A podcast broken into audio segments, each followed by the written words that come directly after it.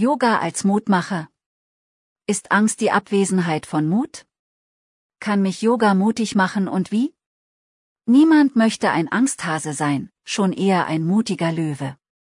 Doch viele Menschen ertappen sich häufiger, dass sie zögern, weil sie Angst haben, anstatt mutig voranzuschreiten. Hallo und herzlich willkommen zum Podcast von www.jananayoga.ch. Dabei hat ein Löwe sicherlich auch einmal Angst, denn es ist eine natürliche Emotion auch bei Tieren, die uns zur Vorsicht aufruft. So wird dem Meister Lampe, dem Hasen in den westlichen Fabeln, die Vorsicht als Eigenschaft zugeschrieben. Mit der Yoga-Position Hase ausgeglichen werden? Der Yoga kennt die Asanas Hase, Sheshankasana.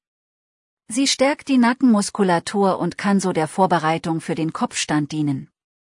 Die sanfte Umkehrhaltung mobilisiert die Schultern, steigert die Konzentrationsfähigkeit und macht ausgeglichener. Das sind Grundlagen, um mit Angst umzugehen. Platz für Mut machen? Angst bedeutet nicht, dass jemand keinen Mut besitzt. Es ist vielmehr so, dass Angst den Raum zum Handeln besetzt, um Mut für neue Pläne zu entwickeln. Wir sollen unsere Angst akzeptieren, aber nicht in ihr stecken bleiben. Wenn ich beginne, meine Angst zu überwinden, fängt Mut an. Mit der Yoga-Haltung Löwe mutiger werden? Die indische Philosophie kennt auch die Asanas des Löwen, Simhasana. Wenn wir uns trauen, mit geöffnetem Mund, schielenden Augen und herausgestreckter Zunge loszubrüllen, dann können wir nicht nur unsere Hemmungen hinter uns lassen, sondern auch anschließend unseren Bauch vor lauter Lachen halten. Es ist eine Befreiung gegen unsere selbstgesteckten Grenzen und die können wir humorvoll mit dem Löwen überwinden. Mit dieser Asanas können wir Ballast loslassen, ebenso wie Anspannungen und Frustration, indem er aufmuntert und erleichtert.